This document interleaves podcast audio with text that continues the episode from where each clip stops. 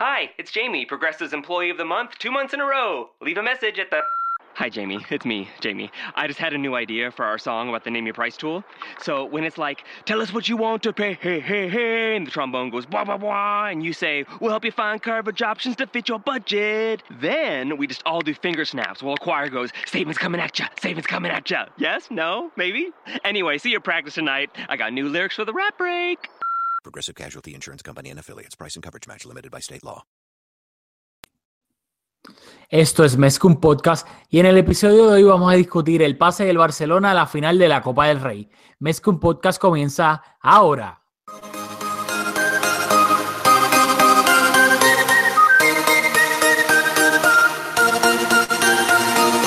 Kevin Roland, contigo empezó todo. Som el millor club del món, diguin el que diguin. Vinga el Barça i vinga Catalunya! Apreteu els cinc cinturons, que ens ho passarem bé. Bienvenidos a Mezcum Podcast, espacio dedicado totalmente a discutir la actualidad del Fútbol Club Barcelona. Les habla Rafael Lamuy junto a Julio Borra. Dímelo, Julio. Dímelo, Rafa, ¿qué está pasando?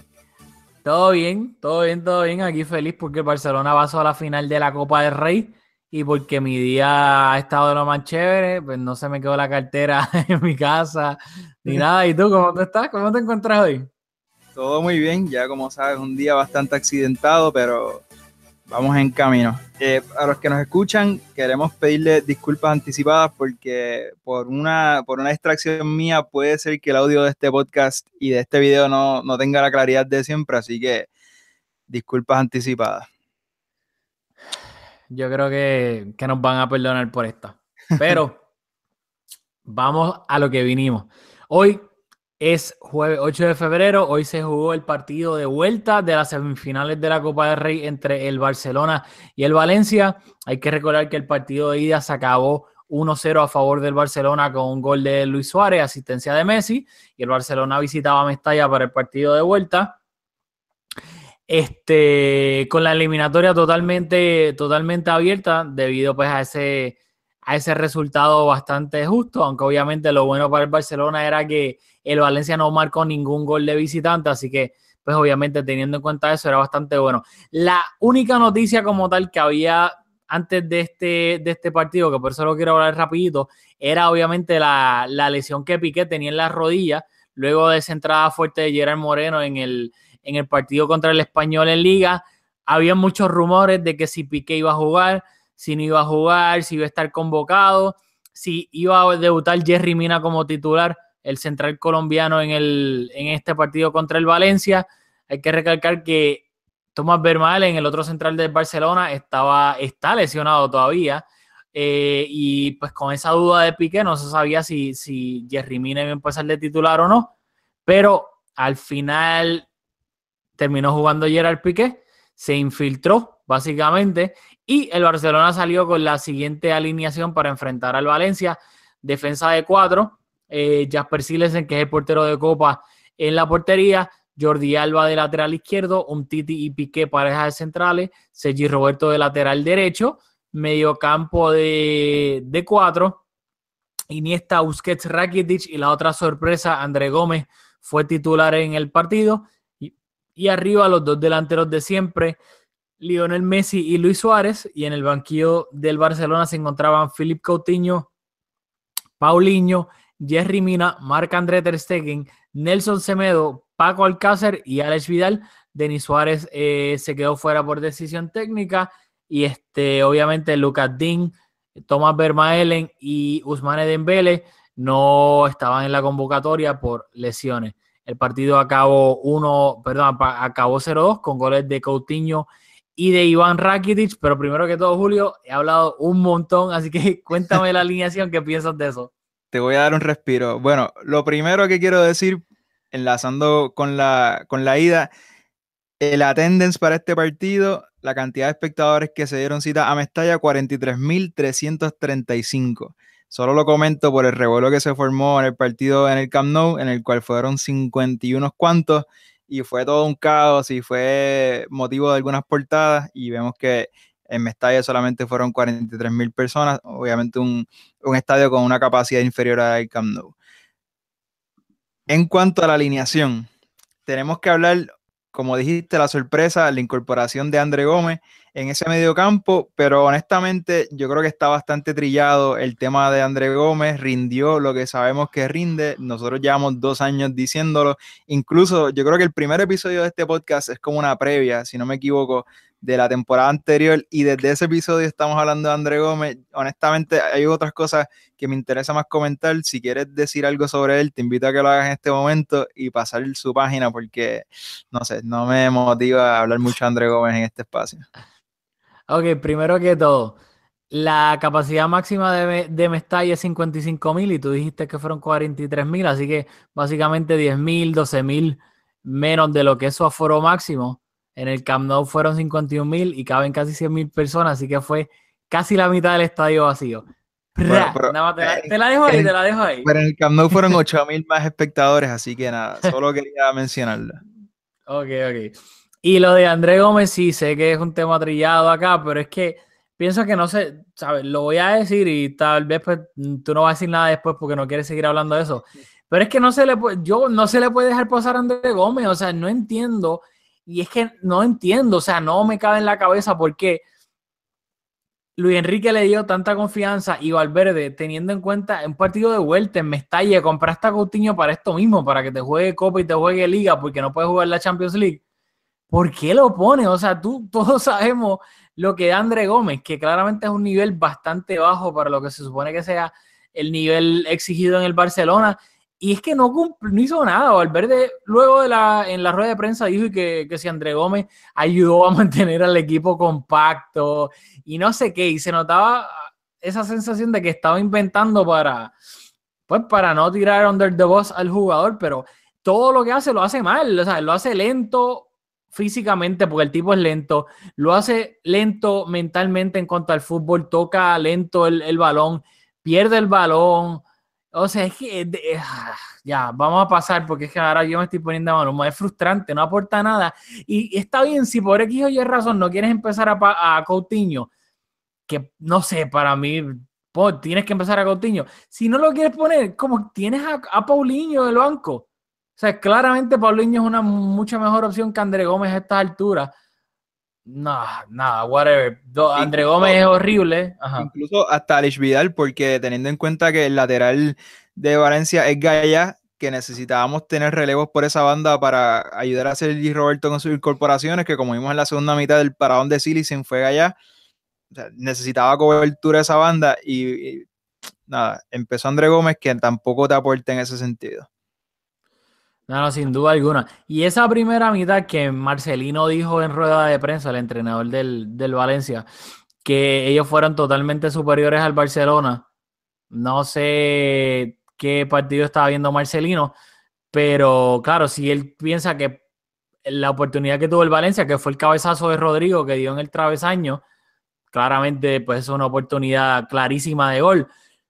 Pero aparte de eso, en mi opinión, en la primera mitad el Valencia claramente salió a defenderse porque, y creo que fue estrategia, el, al ellos no marcar ningún un gol de visitante en el Camp Nou, si el Barcelona le marcaba el primer gol en esa primera mitad, el Valencia se iba a ver obligado a marcar tres goles para pasar la eliminatoria, así que yo creo que, fueron bastante conservadores, metiéndose atrás a defender para tratar de no encajar ese, ese primer gol en la primera mitad, cosa que pues lo cumplieron el objetivo porque el Valencia no encajó ningún gol en la primera mitad.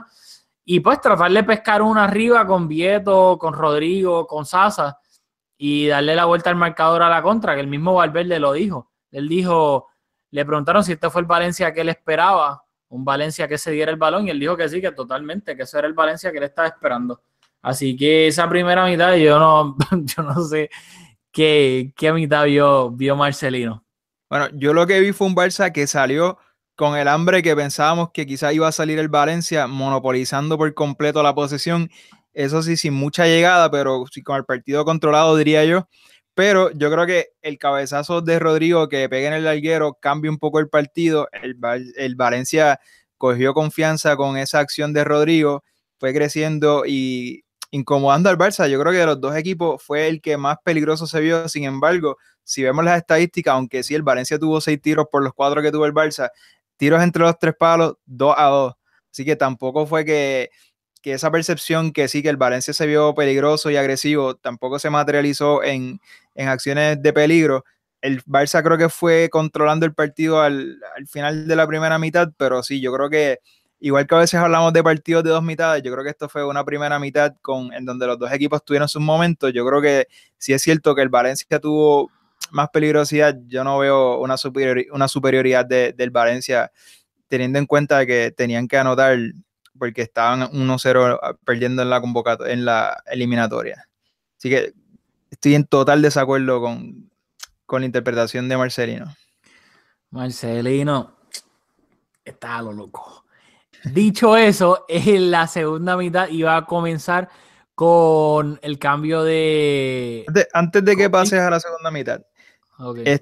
quería preguntarte, ¿cómo viste a Piqué en esa primera mitad? Yo creo que uno de nuestros oyentes nos escribió por las redes sociales que habláramos de los centrales y eh, particularmente por el dilema que teníamos, como mencionaste al comenzar, pero ¿qué tuviste de Piqué en esa primera mitad? Fíjate, yo lo, a pesar, ¿sabes? teniendo en cuenta la, la, molestia y la lesión que tenía en las rodillas, yo lo vi bien, aunque hubo una jugada que despejó el balón y luego lo vi como que uh, agarrándose las rodillas y dije, espérate, aquí se echó, va a entrar, va a entrar Jerry ahora.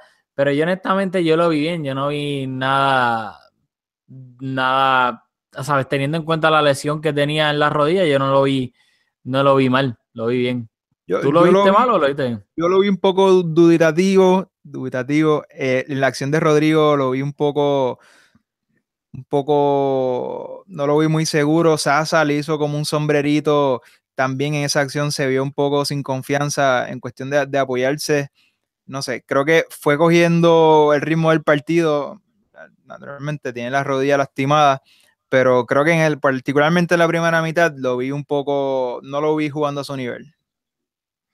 Bueno, yo tal vez que teniendo en cuenta que pues, la lesión que estaba arrastrando, pues no, no lo vi tan mal. Pensé que iba a estar peor. Dicho eso, la segunda mitad. ¿Ya quieres pasar a la segunda mitad? ¿O Sí, no, es que eso, yo creo que lo de No, no, Piqué está bien, era, clave, que quería, no quería que se nos escapara. No, no, no, no, per- totalmente de acuerdo. Eh, empezando la segunda. aquí en mis notas bien sofisticadas, así que tocaba, no me saques mi orden. Wow, wow, o sea, tú escribiéndolo con bolígrafo y todo en un papelito. Como Muriño, Mira, no mi libretita. míralo ahí. Eh, la segunda mitad empezó y Valverde se claramente se dio cuenta de su error en la alineación y no esperó ni siquiera lo. Yo digo que eso, eso es lo, como el protocolo. Cuando sabes que te equivocaste en la primera mitad, pero no quieres, que también se la tengo que dar a Valverde por eso, pero no quieres o señalar al jugador o admitir que te equivocaste, muchos entrenadores lo que hacen es que esperan 10 minutitos y entonces ahí hacen el cambio, como que para decir, no, pues analizamos un poquito la segunda mitad y vimos que esto era lo más apropiado. Valverde no tuvo reparo en, pues, en admitir que se equivocó y Coutinho entró por André Gómez en nada más empezar la, la segunda mitad y no, no pasó absolutamente casi nada de tiempo hasta que el Barça abría el marcador en el minuto 49 una gran jugada espectacular de Luis Suárez que hizo ama- amagó que iba a ir hacia afuera y enganchó hacia adentro, se fue a su marca y terminó tirando un centro al segundo palo donde Coutinho se deslizó y pues ejecutó un remate cruzado, o sea, una definición de, de crack absoluto. Tú piensas, o sea, te háblame del gol primero que todo, ¿qué piensas del gol? Bueno, antes del gol, tengo un comentario sobre el cambio. Me gusta de Valverde la personalidad en reconocer su error y no tener, como dice, no tener reparos y no tener problema en cambiar a André Gómez, que un jugador, quizás si fuera un jugador de más jerarquía, le hubiese dado los 10 minutos que dijiste. Pero quiero hacer hincapié en que Valverde se está llevando muchos praises de la capacidad que tiene de corregir, de interpretar los partidos y de hacer ajustes en medio del partido para conseguir los resultados. Y la- en, en evidencia esa capacidad que tiene Valverde, que no, no la pongo en duda. Hay una estadística que, que he leído, ahora no la recuerdo, no la, no la he anotado, es que el Barça anota una cantidad increíble de goles en la segunda mitad. Pero, y creo que lo he mencionado aquí también, esos, ¿eso es una buena lectura del partido y una capacidad de hacer ajustes o es que se está equivocando en sus planteamientos iniciales? Porque yo creo que las dos cosas van de la mano, pero nada, lo dejo ahí y tú interpretas y los que nos escuchan que, que interpreten yo me inclino un poco por la segunda, porque ya No. es- se está convirtiendo en algo habitual. No, claro, o sea, si tú tienes que hacer un cambio táctico para arreglar algo en la segunda mitad, significa que, que te equi- equivocaste en tu planteamiento inicial, ya sea con la táctica, que yo no creo que ese fue el caso, en la táctica como tal, en el planteamiento, pues, el, parado táctico, el 4-4-2, pero también está la táctica y luego está el personal. Y aquí yo creo que sí, Valverde obviamente se equivocó en el personal, en, pues, con, alineando a André Gómez, y luego lo, lo rectificó. Que el, pro- el problema es que no lo rectifique. Y yo insisto que una característica de Valverde, que es algo que contrasta mucho con Pep, insisto, es que me queda la sensación de que, y bueno, en este partido, dejando a Coutinho en el banco de inicio, es bastante evidente que hace una lectura del partido y busca alinear a los 11 jugadores que él cree que puedan ejecutar ese, esa lectura, ese plan de, que hizo para el partido. En cambio, otros técnicos siempre tratan de incluir a los mejores 11 jugadores. Y yo creo que por ahí van las cosas. Después meta a los que más talento tienen y pues ya vemos los resultados. En cuanto al gol, algo que me quedo, como dijiste, el enganche de Luis Suárez es espectacular, el pase también, pero de Coutinho me encantó el, el desmarque que hace. Hace un desmarque, si te fijas, hace un desmarque que va hacia buscando el primer palo, como si porque Luis Suárez estaba un poco abierto y Gallá, que le está dando la espalda, están corriendo los dos mirando a Luis Suárez, hace corre hacia el centro del campo y en el momento en que Gallá se compromete mirando a Luis Suárez, Coutinho hace un desmarque entonces hacia el segundo palo y se queda completamente solo, pero la manera en que engaña a Gallá con el desmarque es de puro crack. No, estoy totalmente de acuerdo. Lo vi en una de las repeticiones que, que enseñaron hoy. Se ve perfectamente eso. Cómo hace que va. O sea, obviamente, si nos están escuchando, pues lo siento, pero si nos están viendo en Facebook, ah, está acá. Coutinho hace el, el desmarque hacia el medio y tan pronto ve que Gaya se, se lo come el desmarque, ¡fum! Tira el, el segundo desmarque hacia el segundo palo y ahí es que él mismo se crea el espacio para poder sacar el remate, que de por sí es un remate dificilísimo porque es un remate cruzado, deslizándose para colmo, cayéndose. Y, y sea, ¿qué mejor, sabe, ¿qué mejor manera de, de tú marcar tu primer gol con el Barcelona que en una semifinal de Copa del Rey, el partido de vuelta, básicamente sentenciando el pase a la final y con la definición que de crack que, que lo hizo? De acuerdo.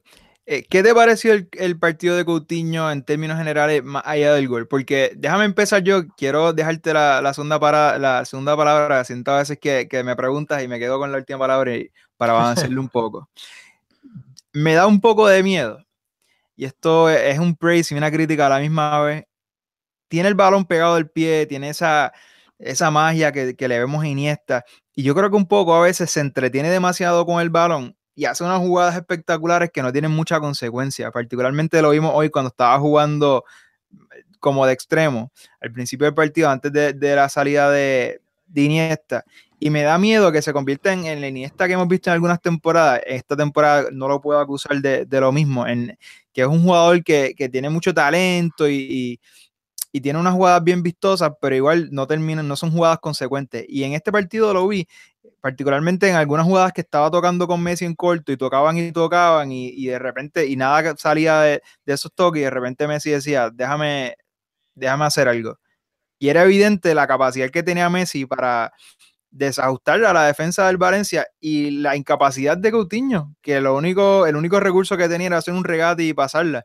Y no sé, me asusta un poco. Yo quiero que, que ese talento se manifieste en acciones que, que, ¿verdad? que, que, que, que una ese, ese, esa capacidad que tiene de manejar el balón con el pie con, con, con visión de campo y que se manifiesten en, en jugadas, no jugadas de gol, pero quiero decir en, en, una elaboración del juego más consecuente. Eh, si te digo que que me fijé mucho en eso, te estaría mintiendo. Pero ahora en adelante te lo prometo. Me voy a fijar más en eso. Pero yo no, yo honestamente, que es un buen punto que traes aquí, pero yo no me preocuparía mucho en el sentido de que hay que entender que Coutinho, o sea, pienso yo que hay que tener en cuenta que Coutinho viene de una liga que no es muy inteligente, que digamos. O sea, la Premier aquí, como todo, pues, básicamente, la Premier son pollos sin cabeza. No piensan, reaccionan. Y una liga que sí será bastante entretenida, pero es básicamente bim, boom, de lado a lado, la pierden, nos vamos acá, la perdemos, nos vamos acá. Que básicamente reaccionan, no, no piensan como tal en eso que tú estás diciendo, esa inteligencia que tiene Messi de, sí, hacer algo vistoso entre comillas, pero todo lo que Messi hace vistoso tiene un propósito. Y Coutinho tal vez pues no lo estará haciendo como tú pues, te fijaste en este partido, en, pues, cuando gambetea, pero pienso yo que, que, esa inteligencia, él es demasiado bueno técnicamente y creo que también, o sea, en la inteligencia que tiene, que es algo que poco a poco va a ir entendiendo de este Barcelona y más rodeado de jugadores como lo son Messi y Busquets, que claramente, después quiero hablar de Busquets porque es que, qué crack, o sea, es, es el, oh my god, no, no, no puedo con Busquets. Eh, antes de que ah, pase a, Busquets, te, quiero dar la razón y yo llegué a la misma conclusión y es que en el Barça ciertamente está jugando en espacios mucho más reducidos de los que jugaba en el Liverpool, donde creo que tenía más espacio para elaborar su juego y yo creo que por ahí va esa, esa observación que hice. ¿Qué me tienes que decir de Busquets? Que, o sea, eh, no me saben ni las palabras. Qué bueno es. O sea, es que me, me, sorprende que es de la misma manera que me sorprende Messi en cada partido, pensando que no me van a sorprender más porque lo ves todos los partidos y dices, wow, ya, vi todo lo que tengo que ver de él. Pero es que la inteligencia táctica, o sea, robando balones con su posicionamiento, porque obviamente sabemos que Busquets no es la persona más atlética del planeta Tierra ni el más rápido. La manera en que toca de primera, la manera en que dentro de su propio espacio tiene una manera de gambetearse al jugador que le va a tratar de quitar el balón para darle salida al Barcelona desde atrás. Y, es que, o sea, eh, me quedo bobo porque es que hace cosas que con una sangre tan fría que cualquier otro jugador del mundo la hace y probablemente pierde el balón y le meten un gol a su equipo. Pero Busquets tiene esa habilidad de salir jugando en corto, de gambetear, de hacer una finta, lo que sea, que le dé continuidad al juego. Y pienso que es absurdo el nivel tan alto que lo hace partido tras partido tras partido. Sí, estoy completamente de acuerdo. Si te soy honesto, no me fijé tanto en el partido de Busquets porque estaba bastante enfocado en, los movimientos de, Coutinho, pero sí, yo lo he dicho aquí y lo vuelvo a repetir, sí, Busquets es el jugador más importante del Barça. Así que nada, estoy confío en tus observaciones, aunque realmente no las vi. no, o sea, lo que te quiero decir es que no vi un partido de Busquets más, más allá de lo que, de lo que siempre nos da, que es el mejor medio centro del mundo. Sí, pero lo que yo pienso con Busquets es que a veces es lo mismo que nos pasa con Messi, que tú estás tan acostumbrado a la excelencia que tiene un partido, o sea, que si lo tiene otro, cualquier otro jugador, lo estás reseñando por meses y meses, pero como ellos en cada uno, obviamente, en su posición, son los mejores, ya te acostumbras y dices, pues, whatever, ni modo, ya es Messi, es Busquets. obviamente hacen lo mismo siempre, son 10, un 10 de 10. Y a veces uno, pues, entre comillas, we take them for granted.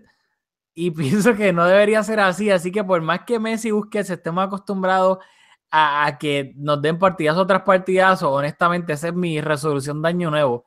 Resaltarlo todos los partidos, lo más que pueda. No, te felicito. Eres un, eres un buen, como un buen culé debe hacer.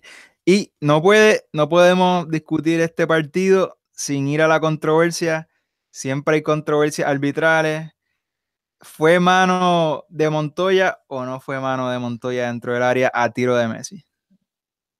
Hubo, no, es que hubo dos manos ahí, en la que la, el remate de Messi fue Mm. mano de Garay.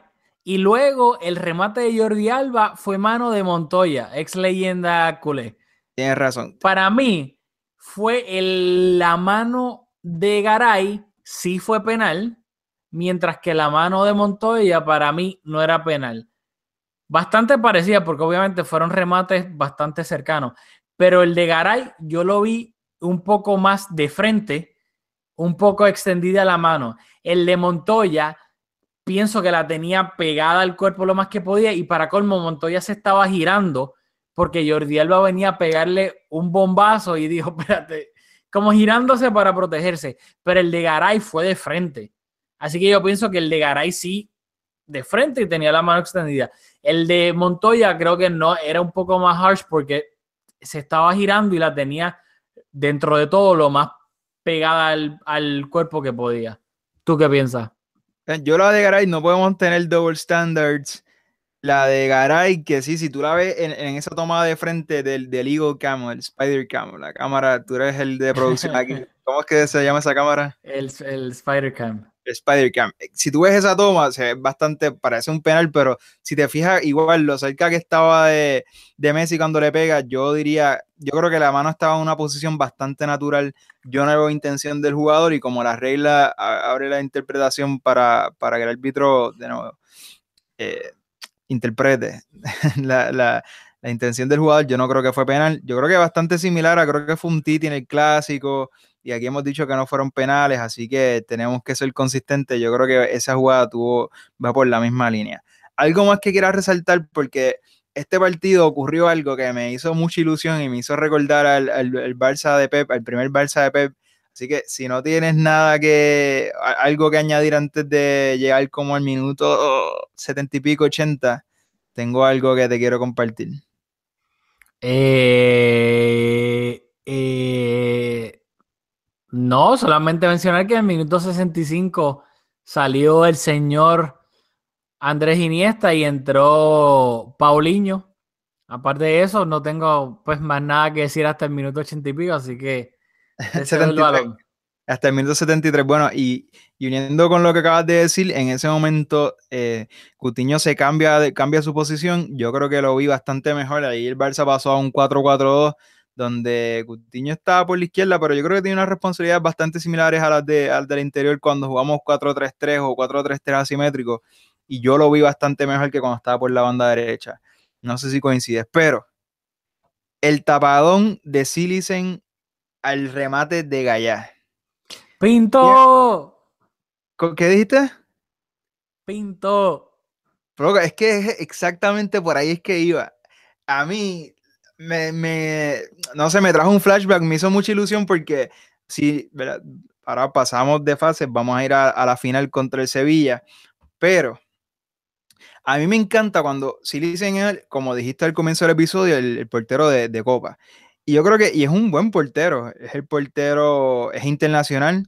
Yo creo que no, no, no sigo Sí, mucho de es- la es selección. portero titular de la selección de Holanda, aunque Holanda no clasifica al mundial, Claro, pero no clasifica al Mundial, y sí. Yo no sigo la selección de Holanda ni, ni las selecciones europeas así muy de cerca, pero a mi entender es, es titular. Y es un portero que sería titular en muchos equipos grandes de Europa. Así que para mí es importante que él y todos los jugadores dentro de la plantilla se sientan importantes. Y en este caso, hace una tapada bastante, bastante importante. Y me recuerda a la primera temporada de Pep, casualmente en partido de semifinal de Copa del Rey también, contra el Mallorca. La acción en que el Barça le pita un penal en un partido bastante ajustado y Pinto le hace, hey, voy a tirarme para allá. No recuerdo quién es el que está tirando el penal. Y tapa ese penal y entonces pasamos a la final. Y yo creo que es bastante, son acciones bastante paralelas en donde los porteros de Copa tienen una intervención bastante importante en la vuelta de la Copa del Rey. Así que, no sé, esa coincidencia, ese paralelo me, me dio, no sé, me, me trajo un flashback del primer Barça de y me, me dio una felicidad por dentro bien gufiada. Estás diciendo que, que vamos a ganar el triplete y le vamos a meter un 12 al Madrid. Ah, Es ok. la ok. primera vez que se dice el keyword en este espacio y espero que no haya, no, Vamos, que mi, mi familia es de Guayama y somos brujos y no, no, Ok, ok. no podemos decir esa Eh, palabra. Estoy totalmente de acuerdo. O sea, fue un paradón, pero es que paradón, paradón. Remate a bocajarro de Gallá. Y no fue que esos remates de que, de que el portero se, se encuentra con el balón, o sea, que el, que, el, que el jugador le remata al portero a bocajarro y la gente, oh, paradón. Y en verdad fue que el balón le dio a él, no fue que él hizo una tajada. Pero Silesen sacó la mano, claramente si Silesen no estira la mano, el balón entra. Así que Silesen tuvo que tener reflejos de gato, estirar la mano y atajar eso. Y lo más que me dio risa fue que después enseñaron una toma de Iniesta y Ter en el banco y estaban hablando los dos y entonces Iniesta le estaba como que diciendo a Ter Stegen, sí, porque, o sea, no se entendía lo que le estaba diciendo, pero en los gestos con la mano, Iniesta estaba haciendo como el mismo paradón de Silesen. Y la, y la, la cara de Ter Stegen me dio una pavera porque era como que, ah, ok, ok, ok, como que Iniesta haciéndole algo a Silesen y a Ter Stegen, Ter Stegen como que, loco, por Dios. O sea, me dio mucha risa ver esa, ese, ese tiro de cámara ahí. Esas interacciones, sí. Que eso es lo que a mí me encanta del fútbol, ver esas cositas así, el Sandrusco. Pero, bueno, ¿qué te puedo decir? O sea, claramente fue entre el palo. Es lo que yo digo, por lo menos no sé si, si esto se va a extender a la Champions o a la Liga, pero tú, tú no crees en el destino, yo sí creo en el destino. Cuando está para uno, está para uno, o sea, estas cosas, el, el cabezazo de Rodrigo, eso, iba- eso iba a ser un golazo, pero increíble. Iba a empatar, e e iba a empatar la eliminatoria. No entró, dio en el palo. Luego el paradón de Silesen descomunal con el partido todavía 0-1, que llegan a meter ese gol y claro, todavía tenían que meter dos goles más, pero uno nunca sabe, el fútbol es, es medio loco. Y, y- y creo que es que pasaron las cosas perfectas que tenían que pasar, como decir entre comillas, pues la, la suerte del campeón. Así que yo, pues tú sabes que yo creo en, la, en el destino, así que Nos esperemos que se... ¿ves? Podemos ser espirituales en este espacio también. Pero es- todo se reduce a lo que dijiste al final, es la suerte del campeón. Es que, Bueno, tú eres, es que Griezmann falló un penal y todas esas cosas. No, no, si- sin duda alguna, tú eres el brujo y yo creo en el destino, así que No, no estamos ahora la con nuestra... referencia que- no entendiste la referencia que Griezmann falló el penal. ¿Qué? Nada, es que como sabes, estuve viendo el documental del Madrid y estamos hablando de la suerte del campeón estaba haciendo la referencia a la final de, de la Champions, hace do- dos Champions, que el Madrid, Sabía que, pero bueno. sabía que estabas hablando por eso, pero yo no vi ese documental y tampoco lo voy a ver como te dije, así que no, no, no me imaginé que era por el documental. Sabía que era, sabía que era por eso el penal, pero dije, pero ¿qué tiene que verlo? O sea, no entiendo. Pero Claro. claramente era una referencia al documental, así que yo no lo he visto ni lo voy a ver. Dicho eso, el Barcelona iba a sentenciar de una vez y por todas, si es que ya no estaba sentenciado el partido con un 1-0 en este partido y, el global 0-2 a favor del, del Barcelona, que obligaba al Valencia a marcar tres goles si quería pasar la eliminatoria. En el minuto 82 iba a venir un gol del Barcelona, asistencia de Luis Suárez y gol de Iván Rakitic, pero el gol fue un poco, un poco curioso y lo quiero mencionar porque empezó con Gabriel, ex central del Arsenal, haciéndole un sombrerito a Luis Suárez en el mediocampo. Y luego trató de ser un poco más gracioso e hizo un pase hacia atrás. ¿Qué pasa? Luego de hacerle el sombrerito a Luis Suárez, se complicó. Hizo el pase hacia atrás, Luis Suárez lo interceptó, por poco lo tumban. Y yo dije, olvídate, Luis Suárez se va a caer, pero Suárez hizo lo más que pudo gateando, parecía un perrito, gateando para no caerse y mantuvo el, el balance. Luego le hizo un pase a Iván Rakitic que si Suárez lograba mantenerse de pie y habilitar a, a Iván Rakitic, Rakitic estaba solo y también a la derecha de Rakitic venía Messi embocado corriendo para también tratar de marcar el gol y Rakitic frente a Jaume Domenech, el portero del Valencia, definió cruzado y terminó marcando el segundo gol del Barcelona, el gol que obviamente iba a definir la eliminatoria. ¿Qué me tienes que decir de ese gol? Bueno, un gol producto de la garra de Luis Suárez. Y voy a, irme en una tangente que, que, me acordé aquí mientras tú estabas hablando. Pero este gol me recuerda a mi padre porque mi padre jugaba, jugó fútbol live, jugó o sea, a nivel colegial. Y mi papá nunca jugó fútbol hasta que estaba en el equipo. Y estoy seguro que era malísimo. pero él dice que era rápido y que por eso jugaba. Y siempre que yo veo los partidos por él, me dice, oye Julio, yo no sé por qué esta gente no presiona esos pases para atrás. Ahí es que ya me curaba metiendo mis golitos. Y es verdad, yo creo que, yo creo que los pocos goles que, que, metió fue así. Y es verdad, a veces te queda la sensación de que, de que eh, ¿verdad? Con un poquito de garra, uno le pone presión al rival y, conseguimos estas cosas y hemos visto que Valverde ha retomado esa presión alta y esta temporada hemos visto goles. Ahora no me viene ninguna mente, pero estoy convencido de que lo hemos hablado aquí, de goles productos de la presión alta. Y Luis Suárez tiene eso, que aparte de ese planteamiento que es deliberado de, presionar la salida de los centrales, encima Luis Suárez tiene la personalidad y la garra que no se quita. ve que el central trata de como que de, de y estaba viendo en, la, producción de Bean Sports, que por ahí fue que lo vi, hizo como que trazó su recorrido y le dio una vuelta por completo por detrás al central y cuando vuelve a pasarle por el frente es que la recupera. entonces ya luego Rakitic también que define súper bien, un gol similar al que anotó hace algunos partidos, así que buen gol para hacer la eliminatoria y ahora a pensar en los partidos que nos quedan la, final contra el Sevilla, que siempre va a ser difícil. Y ahora viene el tramo más importante de la temporada. Yo creo que ahora es que se pone la cosa buena, como decimos en Puerto Rico. Pero te, voy a hacer una preguntita rápido antes de terminar de hablar sobre el partido. Obviamente en la Liga Española el mes de enero es bastante ajetreado por todos los partidos que hay, pues obviamente de Liga y de Copa del Rey, y más si llegas a la final, que básicamente jugaste seis partidos adicionales a los, a los cuatro de liga. Así que son 10 partidos en, el mes de enero. ¿Tú no sientes que, entre enero y, el comienzo de febrero, tú no sientes que, obviamente el Barcelona llegó a la final, pero ha habido tantos partidos que yo me siento mentalmente un poco drenado, como que, llegamos a la final, qué bueno. Y te pones a pensar, espérate, pero es que todavía falta la Champions completa, o sea, como que el Chelsea, espérate, el Chelsea y el Chelsea te estás enfrentando al Chelsea en octavos de final de la Champions, que los, eh, si los eliminas, etcétera, no es como que vas a ninguna final ni nada, todavía vas a estar en los cuartos de final. Como que queda tanto de temporada todavía, de liga y de Champions, que de momento fue como que me cliqueó en la mente y fue como que, espérate, wow, todavía falta un montón de, de liga, o sea, de temporada. No sé si, si te dio la misma sensación.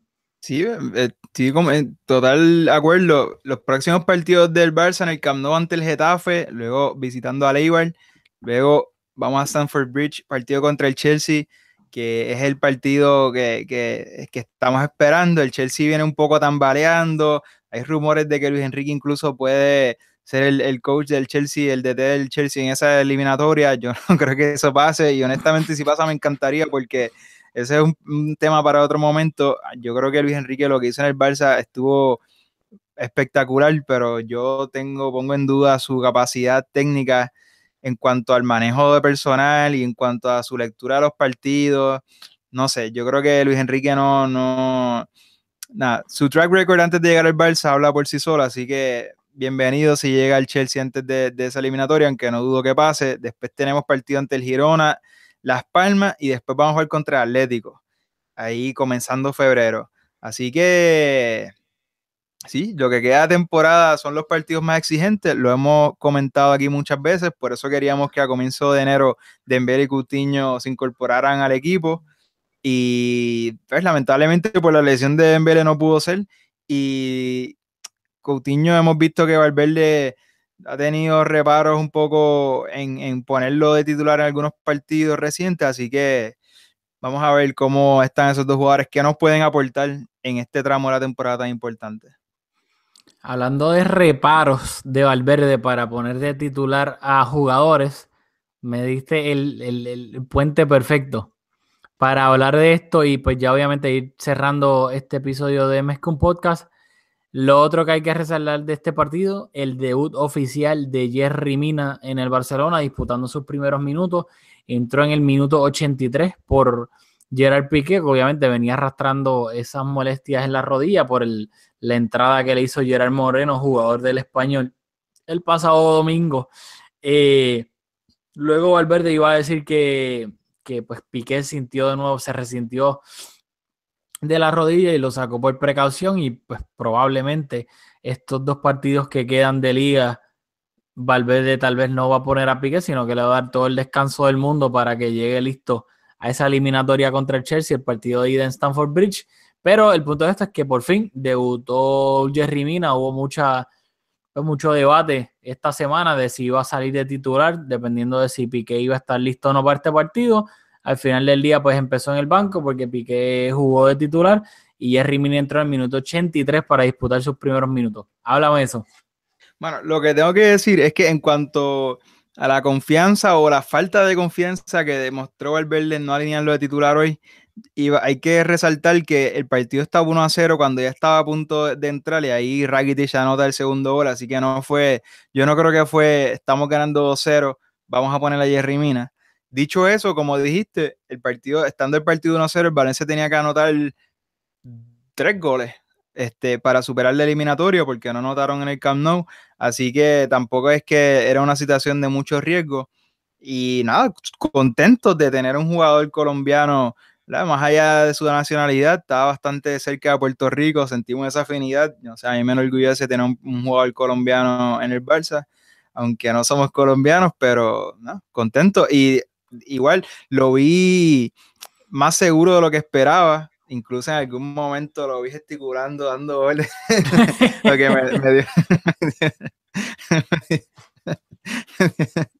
me, dio, me, dio, mucha risa. Eh, pero lo vi bastante seguro. Yo no sé si es por, por su, lo largo que son sus extremidades, pero cuando corre se ve que es rapidísimo. Quizás es una ilusión por lo grande que es y lo largo que es, pero nada, a mí me hace mucha ilusión y loco por ver qué tiene que aportar Jerry Mina. Pero yo no sé si es tan rápido, pero como es tan largo, tal vez es que da zancadas largas y da esa ilusión de que es rápido pero a mí me huele que él no es tan rápido, simplemente es que tiene los pies tan largos, que es como si fuese un... Dios mío, los que están entre los, en Sanco, ¿cómo se llama esa gente? Sanquero. no sé si se llaman sanqueros, pero parecía eso cuando estaba corriendo así con zancos de lo grande que. Y otra risa que me dio, en, en, hubo como dos tiros de esquina del Valencia que Jerry Mina despejó con la cabeza y parecía Lebron jugando con el Barcelona al lado de Sergi Roberto y todos los demás, o sea, eh, eh, la diferencia entre, entre altura y, overall tamaño me da una risa porque es que parecía que Lebron se le puso una camiseta del Barça y estaba jugando con ellos. Sea, parecía Frodo, los demás parecían Frodo al lado de él y, y despejaba como el, creo que fue el último tiro de esquina que yo dije, espérate, estos meten tal vez un gol. Y un pan amigo colombiano, un amigo mío colombiano me dijo, no te preocupes que esto lo despega Jerry ahora. Y fue centro, tiro de esquina y nadie estuvo ni cerca de disputar el balón con él. Él brincó y despejó de cabeza como si nadie. Yo dije, eh, pero este tipo es un robot de alto y, el... claro, sin duda que se aleja bastante del perfil de centrales del Barça, porque incluso un Titi, aunque sí es corpulento, pero no es un tipo tan alto, así que... Y Piqué es bien alto, pero yo creo que juega de la manera en que juegas, es más, se ve más bajito de lo que hay jugadores más bajitos que, que aparentan tener más estatura. Piqué no es el caso y nada, contentos con Jerry Mina para terminar lo de Jerry, me dio mucha risa que tan grande y fuerte que se pero es tan educado, pausado. Escuché varias entrevistas partido y uno habla bien bajito, casi ni se le entendía. Y dos le estaban preguntando por Valverde y dijo el profe, como cinco o seis veces el profe, el profe, sí, no, porque es que pues el profe acá está y yo confío en el profe y el profe me dijo, pues este, te toca jugar y luego el profe Valverde, y dijo el profe como cinco o seis veces, y es tan educado, que como, wow, qué tipo tan chévere. Y viene del fútbol sudamericano, donde el profe es bastante común referirse a los DT así. Acá yo creo que más, acá nosotros estamos en América, pero en Europa eh, yo creo que el técnico, yo creo que se escucha más, pero, pero sí, coincido con esa observación. Por eso, porque en, en Europa casi nunca se usa profe, en, en Sudamérica se usa bastante y, y, nunca había escuchado que alguien le dijera Valverde, el profe Valverde. Sí que se escuchaba hasta, me daba hasta más risa todavía viniendo él. Bueno, yo creo que ya estamos aquí, este, aquí en la última. Eh, pues obviamente el Barcelona pasó la eliminatoria eh, con un global de 0-3. El partido en Mestalla se acabó 0-2 con goles de Filip Coutinho e Iván Rakitic. El Barcelona pasó a la final, que la jugara contra el Sevilla, que eliminó al Leganés en la otra llave de, del, del torneo. Obviamente el Sevilla y el Barcelona tienen una historia larguísima de enfrentamientos, ya sean finales de Copa del Rey, enfrentamientos en Supercopas de España, enfrentamientos en Supercopas de Europa. Por el track record, si te vas solamente a los números, eh, obviamente el Barcelona siempre va a ser favorito. Y tú dices, ah, no, el Barcelona los tiene de hijo, etcétera. Pero aunque sea así en cuanto pues, comparamos las victorias de uno contra el otro en, partidos pues, por un título, son partidos dificilísimos, disputados, que no se definen, si no es que se van a tiempo extra, se definen en el último momento. Así que sin duda alguna va a ser un partidazo y, y no creo que vaya a ser un partido cerrado en cuanto, pues, me refiero a, a, cómo se disputa el partido y que el Barcelona lo tenga fácil. Luego que pueda terminar siendo un 1-3 en tiempo extra y pues el resultado sea un poco engañoso, ya otra cosa pero en cuanto al, al transcurso del partido, no creo que sea absolutamente nada fácil para el Barça. Eh, no, estoy, completa... estoy, completamente de acuerdo. Estaba buscando aquí las estadísticas. Me disculpan por la falta de preparación. Tranquilo. Aquí, aquí la gente sabe que trabajamos, que lamentablemente no nos ganamos ni un chavo por el podcast, así que tenemos, tenemos que trabajar. Eh, vamos a ver. Mm, no, bueno, no encontré lo que estaba buscando, pero sí, solo decir que es una es una revancha de la, de la final de Copa 2015-2016 que se jugó en el Vicente Calderón. Tú me habías dicho que pensabas que la final iba a ser en el Wanda, así que un poco también está ese paralelo de una final contra el Sevilla en el estadio del Atlético de Madrid. Yo creo que leí algo hoy de que el Wanda iba a estar, que había quizás un conflicto. Pues yo creo que en el Bernabéu hay obras también en los baños. Así que vamos a ver dónde termina siendo ese partido. Vamos a ver dónde termina ese partido. Y para, nada, quiero hacer un poco, si no tienes nada que añadir, un poco de housekeeping este, este episodio lo estamos grabando así un poco en caliente. Yo vi el partido en mute y no he leído, no he, leído Twitter, ni he leído, porque lo vi repetido, ni no he leído incluso ni Sport. Así que fue bastante en caliente, fue bastante crudo, pero el domingo nosotros usualmente grabamos los, este, grabamos el podcast los domingos luego de, de la jornada y para tener un, para que salga el lunes lo más pronto posible y para tener una, aunque jugamos el sábado, tratamos de grabar los domingos. Este domingo no va a poder ser porque los dos vamos a estar un poco con la familia, los dos casualmente vamos a estar en Orlando, vamos a ver si podemos coincidir, pero el próximo episodio de un Podcast con toda probabilidad va a salir el domingo, por eso queríamos hacer este hoy, creemos que este partido es un poco más de más trascendencia que el, que el del fin de semana que es contra el Getafe, así que el martes volvemos con, otro episodio. Así que ya saben, vamos a estar en Orlando, de casualidad los dos cerquitas, aunque yo voy a estar visitando al jefe, a Miki, voy a estar allá, voy a estar haciendo otras cosas, así que probable el domingo no vamos a poder ver el partido, pues la familia, la familia llama, Así que ya saben, obviamente vamos a ver partido pero después y el podcast eh, del episodio del, pues, del partido contra el Getafe con toda probabilidad va a salir el martes. Así que nada, yo creo que ya hemos terminado todo. Así que, ¿estás ready para despedirnos, Julio? Bueno, no hubo, hoy no hay auspiciador, no hay redes Ay, no, sociales. pero- Oye, hay auspiciador, lo que pasa es que es un poquito raro, pero te la dejo a ti. Tú hablas del auspiciador para yo No, escucharme dos veces ya- corrida. A esta altura pensaba que le ibas a decir tú, pero vamos. Ah, yo lo. Dale, yo sé que tú lo tienes. Mezcum Podcast es auspiciado por Conitos Baila Bodeguita, localizado en la avenida San Patricio en Guaynabo, Puerto Rico. El mejor lugar en el área metro para ver partidos de fútbol y con las cervezas más frías. Conitos Baila Bodeguita en Guaynabo, Puerto Rico. Pre. Pero hay otro, hay otro, lo tienes listo también. Tíralo ahí sin miedo. Si te gusta nuestro contenido y nos quieres apoyar, por favor déjanos un review de 5 estrellas en iTunes, ya que de esta manera Mezcum Podcast le saldrá a más personas en su feed y así nos ayudan a que la comunidad de Mezcum Podcast siga creciendo. ¡Boom! Ahí está.